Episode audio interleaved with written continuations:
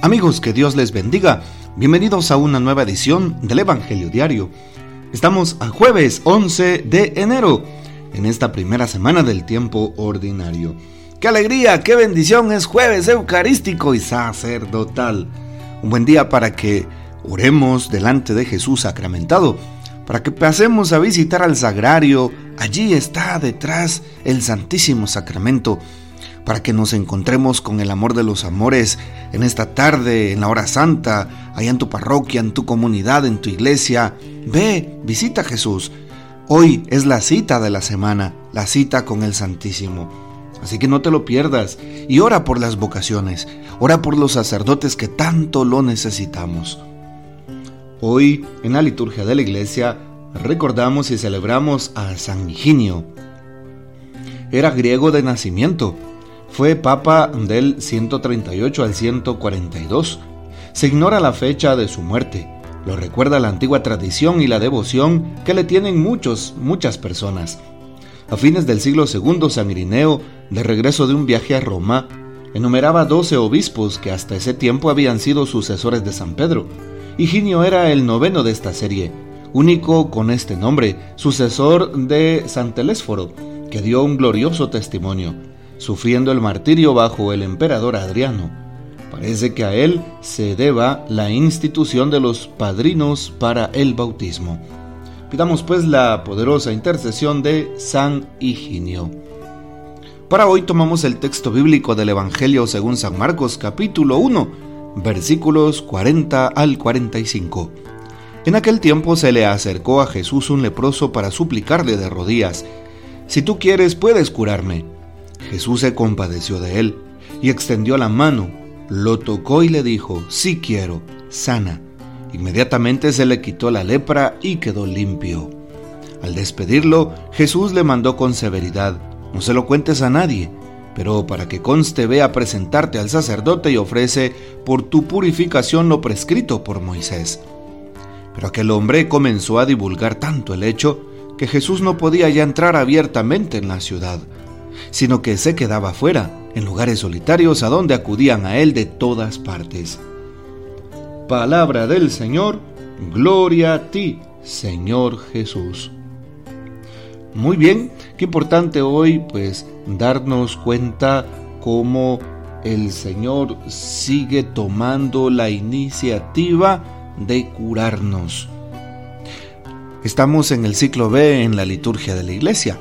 En el ciclo A leemos el Evangelio según San Mateo, en el ciclo B el Evangelio según San Marcos y en el ciclo C el Evangelio según San Lucas. Ya el Evangelio de San Juan, el cuarto evangelista, pues se divide en los tres ciclos su lectura. Es decir, en tres años leemos pues toda la palabra de Dios. Y ahora pues nos toca leer San Marcos, pues estamos en el ciclo B de la liturgia. Por eso escuchamos el capítulo 1 y versículos 40 al 45. Cómo se acerca a Jesús un leproso. Siempre que tenemos una necesidad, tomamos la misma actitud de aquel hombre. Vamos delante del Señor.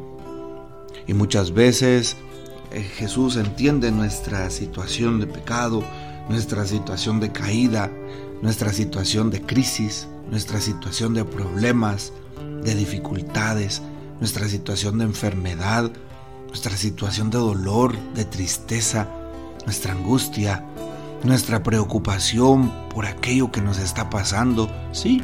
Y por eso a Jesús le gusta que vayamos delante de Él, que nosotros seamos los que tomemos la iniciativa para irlo a buscar, para tocar la puerta de su corazón como lo hace aquel hombre enfermo. Y Jesús nunca nos va a desatender, nunca nos ignorará, nunca nos dará la espalda. El Señor estará pendiente, como lo hizo con aquel hombre. Y cuando el leproso se le acerca y le suplica de rodillas, Jesús se compadece de él, tiene esta actitud. Y llama la atención la palabra, la frase que le menciona aquel hombre. Si tú quieres, puedes curarme y le deja a Jesús esa inquietud. Muchas veces queremos nosotros en la oración imponerle a Dios tantas cosas. Señor, dame aquello. Señor, te pido que me lo regales. Señor, por favor, acordate. Mira, no, no. Y, nos empezamos a justificar. Mira que yo soy bueno. Mira que yo te sirvo. Mira que yo te ayudo. Mira que yo voy a la misa. Mira que yo hago aquello. Cuidado, que podemos caer en esa actitud de soberbia sin darnos cuenta. Aquel hombre gratuitamente va delante de Dios y se pone pues delante de Él de una forma muy humilde. Señor, si tú quieres, puedes curarme. Y de rodillas, vean ustedes qué hermosa actitud. El leproso se pone de rodillas delante de Jesús y le suplica, Señor, si tú quieres, puedes curarme. Jesús se compadece, se compadece de aquel corazón que se doblega delante de Él, se compadece de aquella persona que es humilde delante de Él, de aquella persona que le pide por sobre todas las cosas, Señor, que en mí se haga tu voluntad, que en mí se cumpla tu palabra. Y entonces Jesús le dice, si quiero, queda limpio, sana. Por eso inmediatamente, dice el texto, se le quitó la lepra y quedó limpio, y aquel hombre se fue corriendo libremente. El Señor quiere liberarnos también a nosotros, liberarnos de todo tipo de esclavitud. La lepra para aquel hombre era una esclavitud, como bien sabemos. Les he explicado en otras ocasiones que cuando un hombre tenía lepra, pues era un condenado a muerte, no solo por su, por su estado de enfermedad, más bien porque en la sociedad lo rechazaban. Lo rechazaba su familia en primer lugar, lo rechazaba la sinagoga, el templo, lo rechazaban los maestros de la ley, los fariseos, lo rechazaban sus amigos, lo rechazaba pues la sociedad por completo. Por lo tanto, pues era una impresionante actitud emocional terrible. Por eso hoy damos gracias a Dios porque Él libera a aquel hombre. El Señor le devuelve su salud física y también pues esa libertad social lo reintegra a la sociedad. Por eso le dice, ve y haz lo que prescribe Moisés. ¿Y qué prescribe Moisés?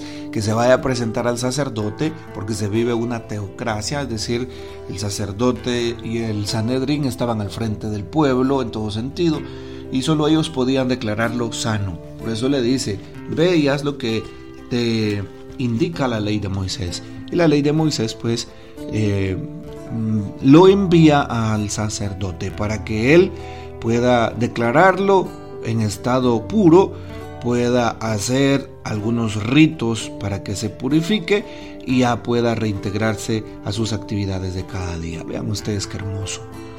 Pidámosle al Señor que nos ayude a nosotros también. Que delante de aquella situación que estemos pasando sea el Señor que nos provea, que nos sane, que nos libre, que nos acompañe. Por eso Jesús está con nosotros. Y aunque Jesús prescribe, le prescribe a aquel hombre que no se lo cuente a nadie, aquel hombre empieza a contarlo. Y por eso la noticia se riega. Claro, hay que contar las maravillas de Dios, no hay que quedarnos callados, eso es indudable.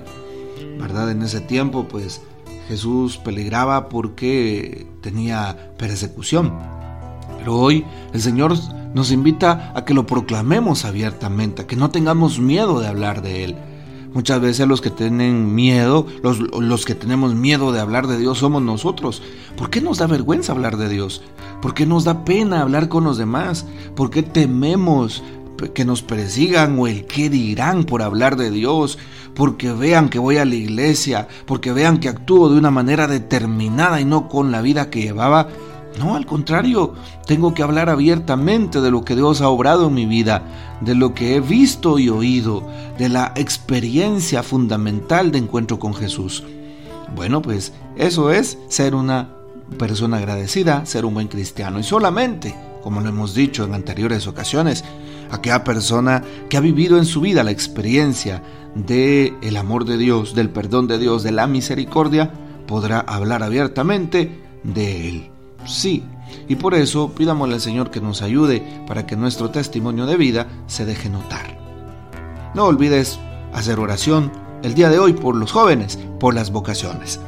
Que el Señor nos bendiga. Que María Santísima nos guarde y que gocemos de la fiel custodia de San José. Y la bendición de Dios Todopoderoso, Padre, Hijo y Espíritu Santo descienda sobre ustedes y permanezca para siempre.